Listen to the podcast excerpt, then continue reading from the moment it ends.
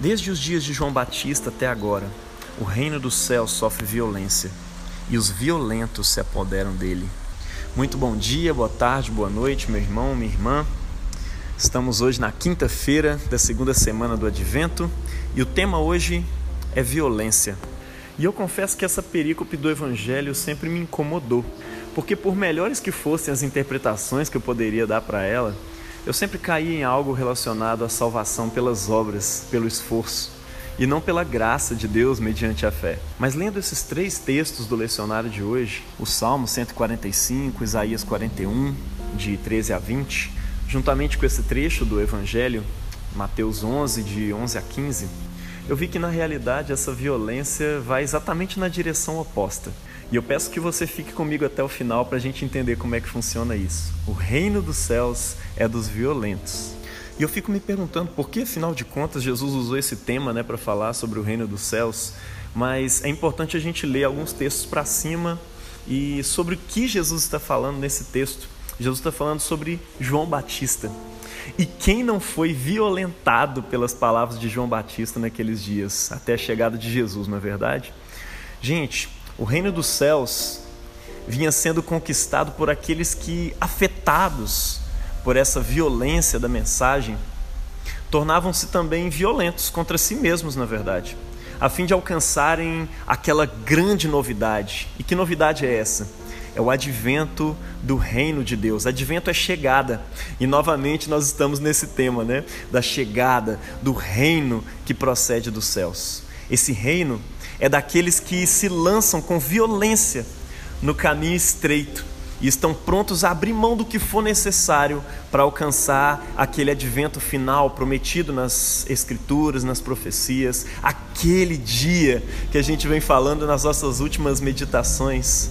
São esses os verdadeiros pobres de espírito, porque eles abriram mão de tudo por esse reino. Nós sabemos, de acordo com Jesus aqui, que os profetas e a lei, eles profetizaram juntos sobre isso, sobre esse grande reino. Até que dia? Até o dia de João Batista. Até que João chegasse, o maior e mais excelente profeta e homem de Deus desse antigo tempo. Mas agora um novo tempo estava se inaugurando, ao qual o menor que lhe pertence é maior do que João Batista. Quem não quer fazer parte né, desse novo tempo profetizado anteriormente por todos os profetas, pela lei e, enfim, pelo grande João Batista, considerado por todos ali como um grande profeta, não é verdade? O grande problema é que para entrar nesse reino é necessário se tornar filho de Deus. E de acordo com João Batista, Ser filho de Abraão não tinha nada a ver com ser filho de Deus. Ou seja, a nacionalidade, o sangue de Abraão correndo nas veias não adiantava nada. De acordo com a mensagem de João Batista, Deus poderia suscitar filhos para Abraão das próprias pedras se ele quisesse. Mas diante da chegada desse reino dos céus, até os mais santinhos de Israel, os saduceus, os fariseus, eram chamados de raça de víboras contrastando com a ideia de raça eleita, de nação de sacerdotes, conforme a leitura de Êxodo 19:6. Ou seja, se não acontecesse um arrependimento que correspondesse à violência da mensagem de João Batista, não adiantaria mais nada fazer parte dessa nação e dessa história. Para entrar nesse reino que agora chega, o cumprimento da vontade de Deus na terra, assim como nos céus, era necessário um verdadeiro arrependimento, um arrependimento violento, que demonstrasse frutos dignos, sem o que o machado já está pronto para cortar as árvores e o fogo adventício, o fogo da chegada de Jesus, de acordo com a mensagem de João Batista, já estava pronto para consumi-las. E é necessário a gente entender que esse grau de arrependimento, de autonegação, não é possível, meu irmão, sem a regeneração do Espírito Santo. É por isso que o Espírito Santo é central na mensagem de João Batista. Ele dizia: Eu vos batizo com água, mas aquele que vem depois de mim vos batizará com o Espírito Santo e com fogo. E é interessante esse negócio do fogo na mensagem de João Batista, porque aqueles que não são batizados com o Espírito e com fogo, eles não podem suportar o fogo que virá depois disso. O fogo do juízo, um fogo que é da mesma natureza do fogo do Espírito Santo, mas que queima tudo aquilo e todo aquele que não compartilha da sua natureza.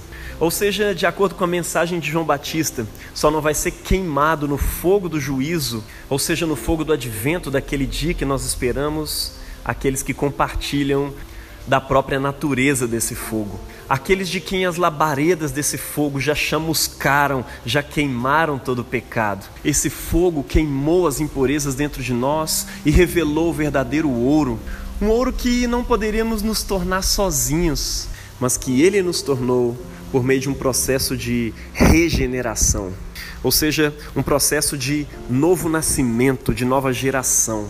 E é por meio dessa ação do Espírito Santo em nós, dessa regeneração, que a nossa violência contra os nossos pecados e hábitos pecaminosos arraigados em nosso coração nos torna vermes, nos torna miseráveis, nos torna os vermezinhos de Jacó, conforme Isaías 41, 14 na leitura de hoje, que não encontram mais salvação e auxílio em si mesmos contando unicamente com o auxílio e a salvação que procede do Senhor, sem a qual já desistiram de viver.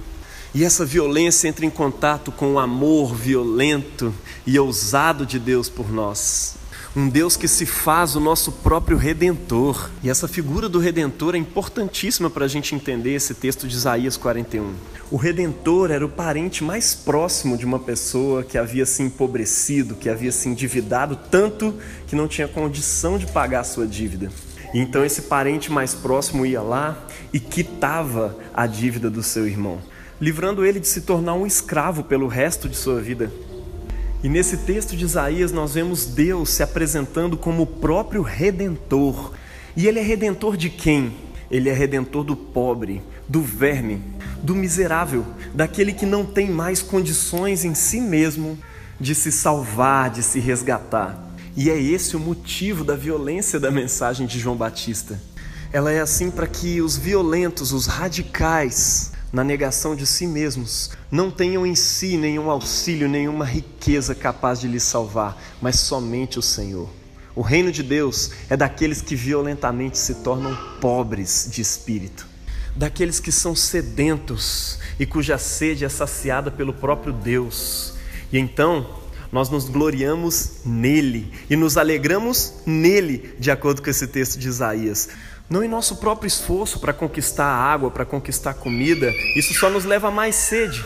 Não em nosso esforço pelo nosso próprio resgate.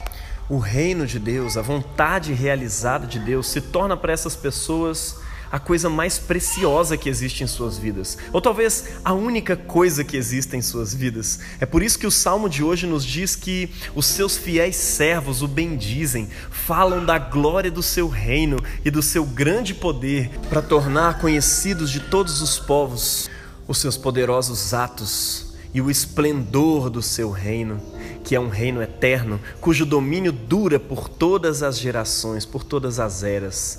Meu irmão, se você é do reino, você fala do reino para todas as pessoas.